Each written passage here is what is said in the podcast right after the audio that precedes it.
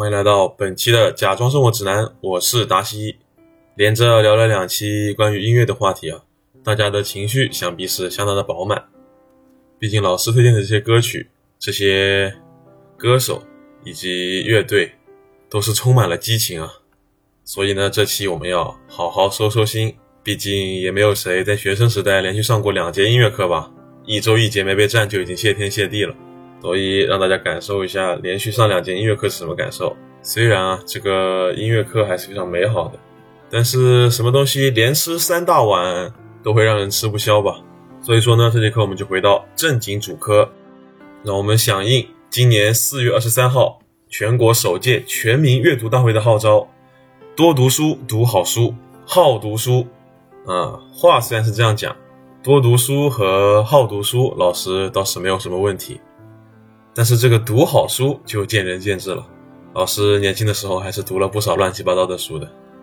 本期选材也是举棋不定，犹豫了许久啊，翻了翻书单，才选定了几本个人觉得不错的书，给大家做一个推荐吧。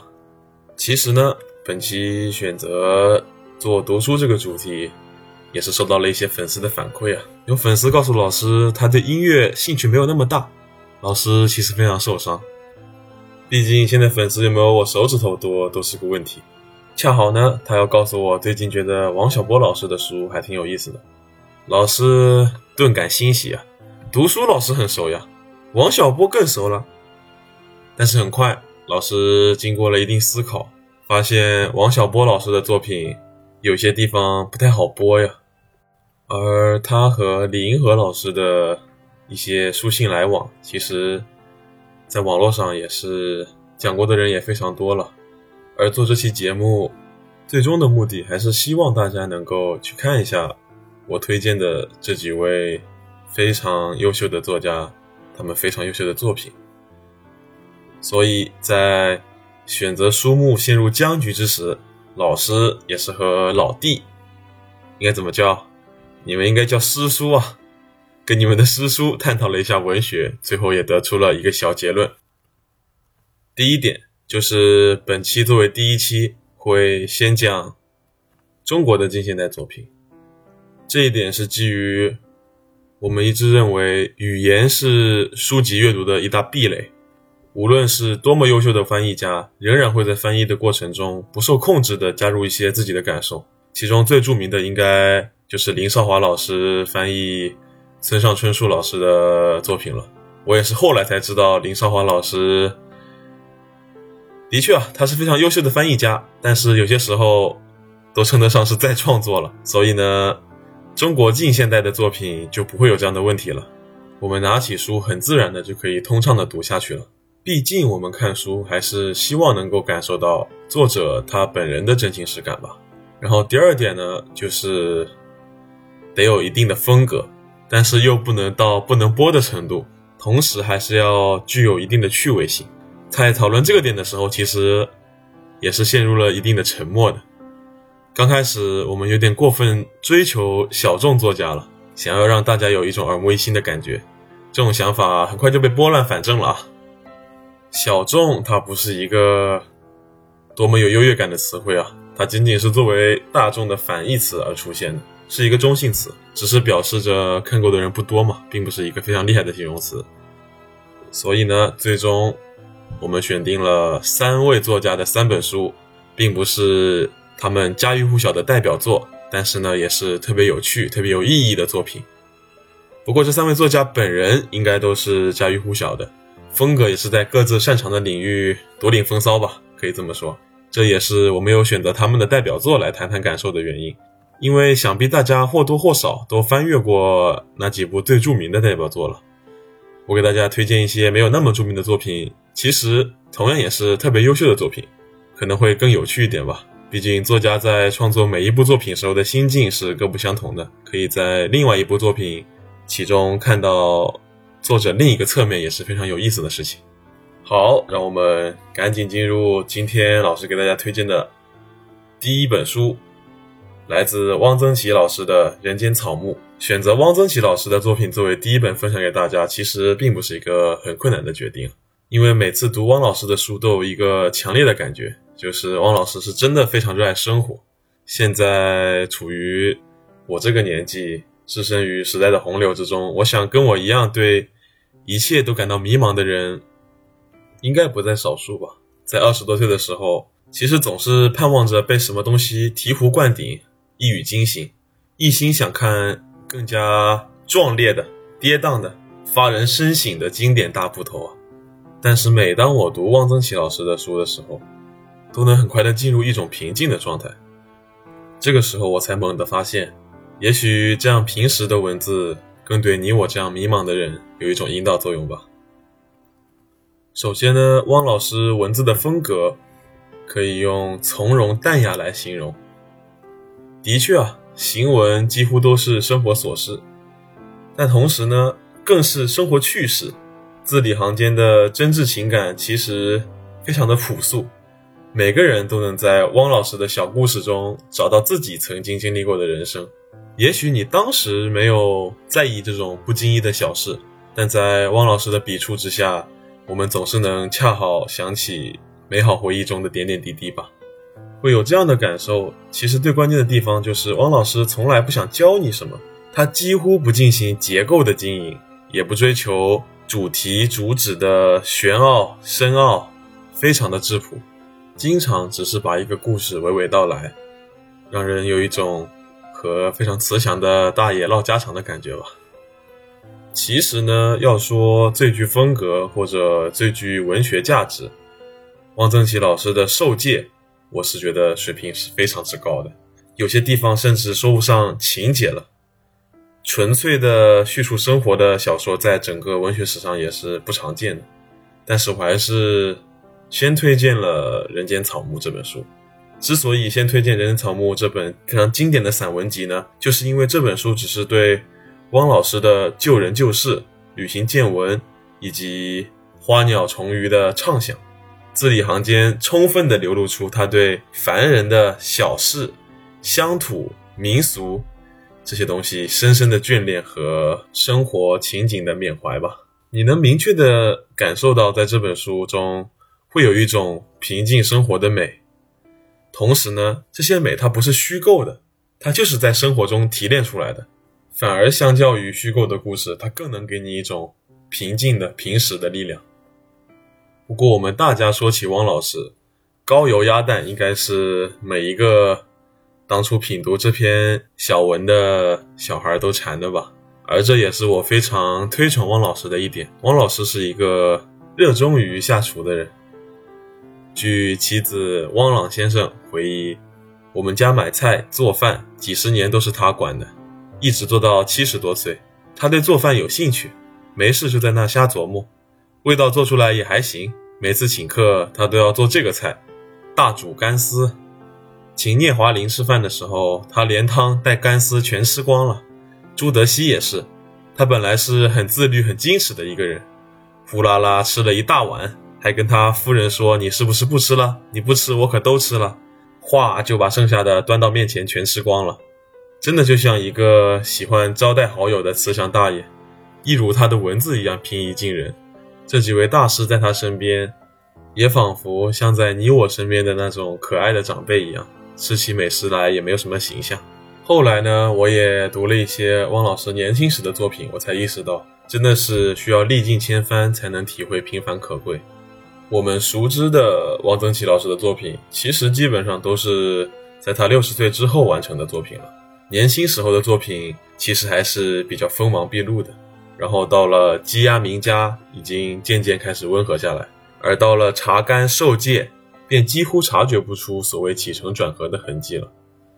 至于后面的随笔散文，也就是我给大家推荐的这一类书，更多像是自然而然流淌出来的文字了，读起来轻松舒适，不自觉就会让人嘴角上扬的。关于汪曾祺老师呢，最后再讲一个小趣事吧。汪曾祺老师呢，跟我同样非常喜欢的丰子恺老师一样，也是非常热衷于画画，但相比呢。更为平常一些吧。然后有一次呢，他给谁画了一幅画，白颜料没有了，他就挤了点牙膏在上面。所以说他在这方面向来都是非常随心所欲，不说画家了，我想大多数人都不会这么干吧。可是他这么一干，好像有点他自己的味道在里面呢。你一想，好像的确是汪曾祺老师会做的事情。好，汪曾祺老师的这本《人间草木》，我推荐给大家，非常的有趣啊，都是回忆，但是却不怀人、不思乡，仅仅是回忆生活本身，返璞归真，给读者另外一种特殊的感动吧，也会对汪老师整个人的行为处事的模式更生出一份敬佩之情吧。好的。对于汪曾祺老师这本《人间草木》，就先说到这里。我们听首歌休息一下吧，来自陈奕迅老师一九九八年《我的快乐时代》专辑中同名主打歌曲《我的快乐时代》。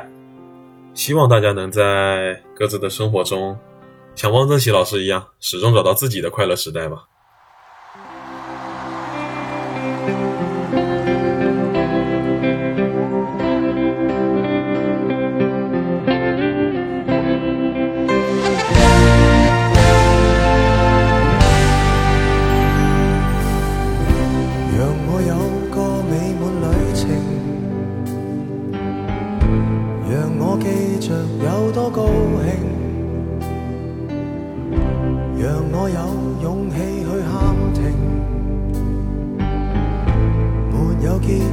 也可即兴。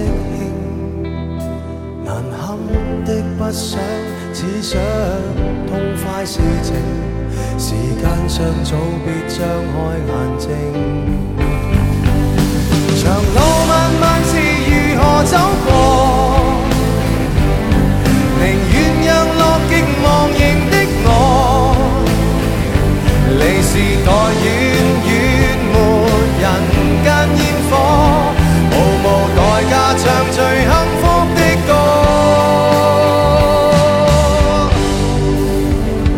你哋靓唔靓？今晚好嘛？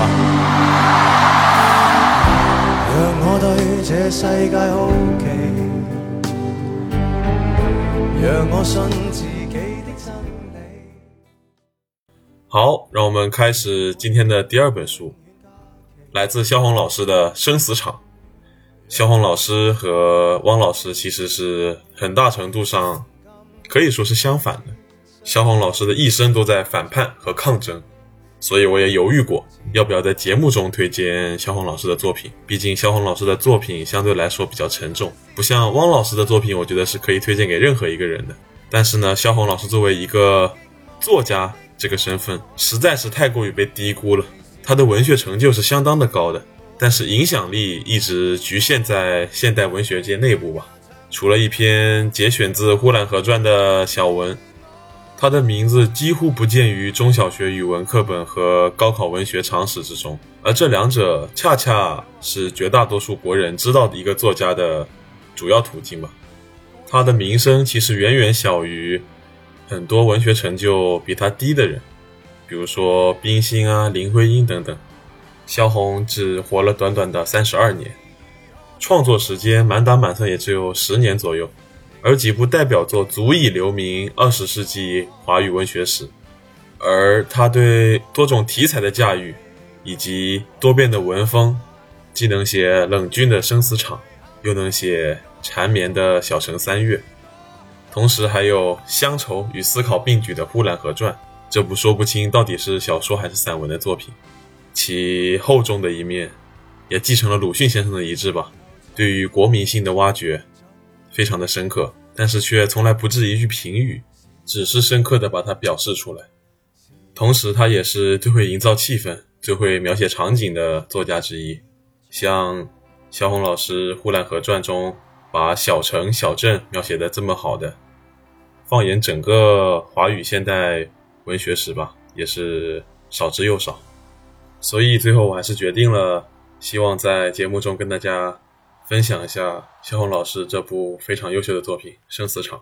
首先，我们知道萧红老师的一生是极其悲惨的。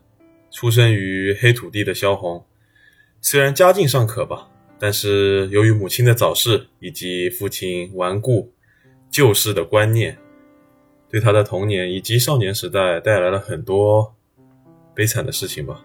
不过，在祖父慈爱的庇护下，以及文学书刊的引领下，他对生活的热爱，对大自然的亲近，使自己的才华最后充分发挥了出来。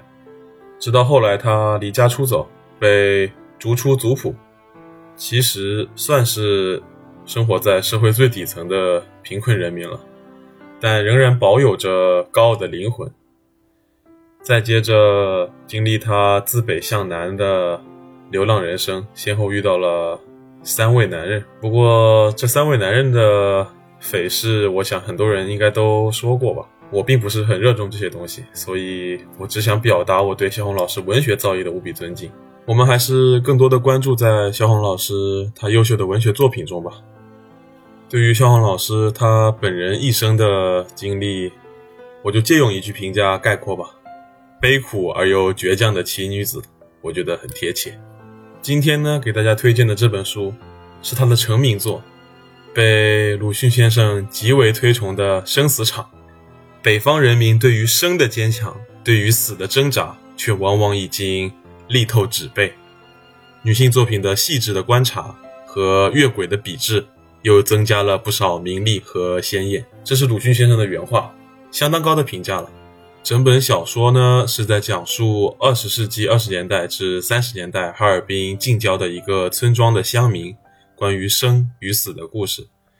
每个人都是麻木不仁、自私冷漠的，但是又有一股生的力量在体内积蓄。他们当时不懂得如何运用，但是我读来只有一个关键词：觉醒。不管是女性意识的觉醒，还是民族意识的觉醒。是当时整个中国社会的一个缩影吧。本就遭受着封建思想侵蚀的东北大地上，再加上伪满政权的统治，不管是物质世界还是精神世界，一切都已经残破不堪了。但是总会有人需要觉醒，也会有人觉醒的。是书中的赵三、王婆、金枝，更是作者萧红。比起之前推荐的《人间草木》呢，其实萧红老师。这一类充满悲壮色彩的作品，并不是我最喜欢的那种类型。我是一个更喜欢轻松的、平时的文学作品的人。但之所以还是给大家推荐了这本《生死场》，是因为这本书对于国民性的批判，对于历史事件的回顾，对于我们人对自己的思考和对生命的思考，以及对社会的思考，都更加深刻吧。我想，我们应该还是需要这样的阅读的。好，我也没有想到肖红老师的这部作品这么快就讲完了。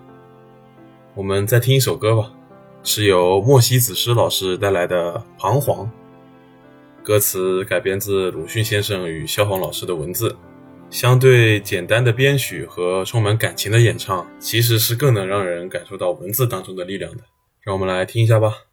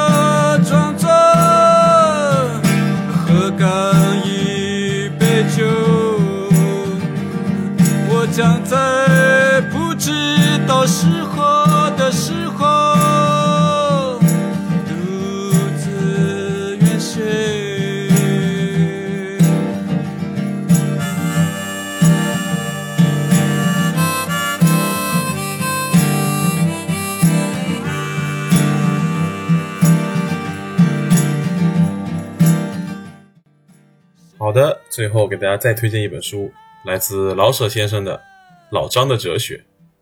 最后给大家推荐老舍老师的作品，也是希望能够回到一个轻松的氛围嘛，大家转换一下心情。各位同学应该也都知道，老舍老师的文字是非常的风趣幽默，雅俗共赏，我觉得是形容老舍最妙的一个词汇。作为语言大师以及新中国第一位获得人民艺术家称号的作家，其取材自然都是源自于人民。正如老舍老师自己所言。没有一位语言艺术大师是脱离群众的，也没有一位这样的大师是记录人民语言而不给他加工的。所以作品中人物语言大多是提炼过的北京白话，这恰恰让作品的俗建立在精细的思考与研究的基础之上，又让读者在易于理解的同时颇有深刻雅的体会，用通俗的文字来反映时代和生活。这便是老舍先生作为语言大师的境界，可谓是清水出芙蓉，天然去雕饰。再回到幽默这一点，幽默向来是老舍老师的一大标签。我时常会觉得有些狄更斯的味道在里面，也许和老舍老师曾赴英国任教有关吧。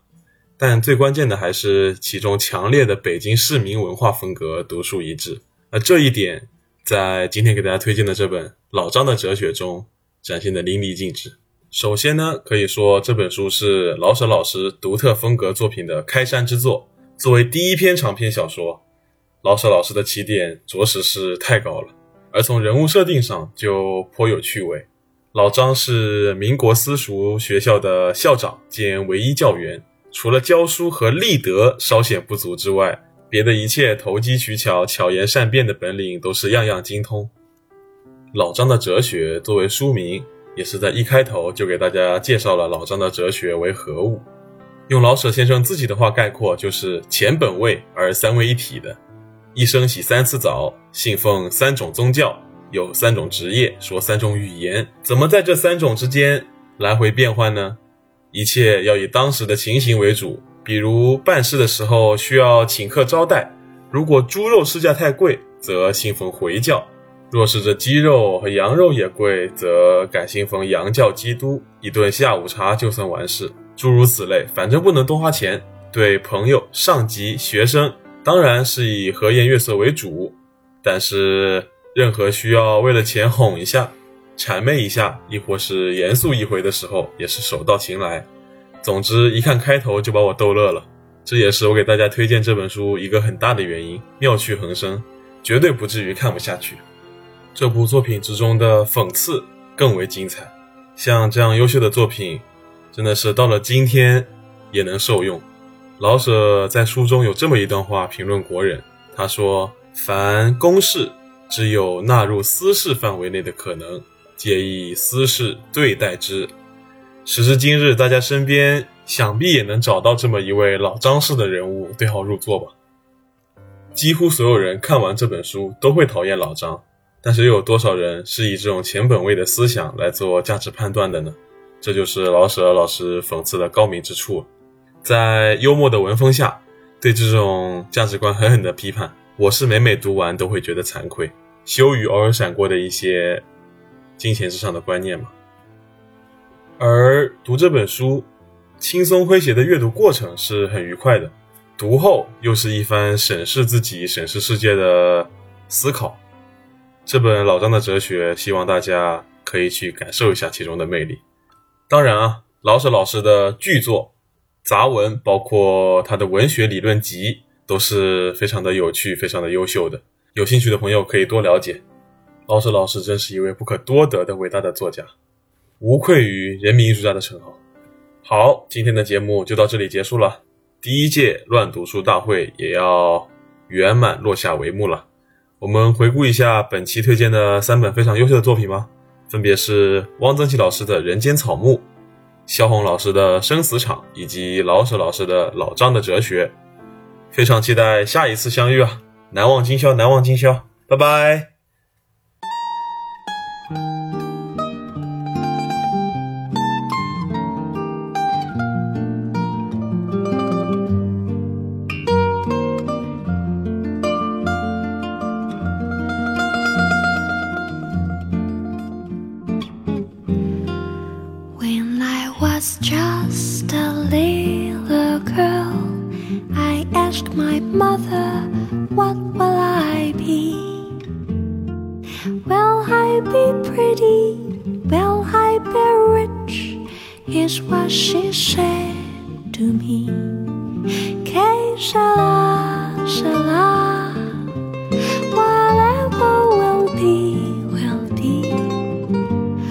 The future's not ours to see. Que sera, sera.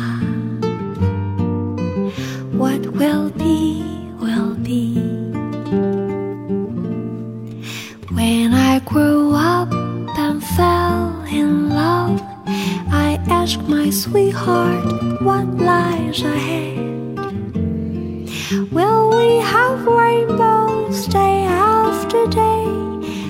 What my sweetheart said. Sera, sera. Whatever will be, will be. The future's not ours to see.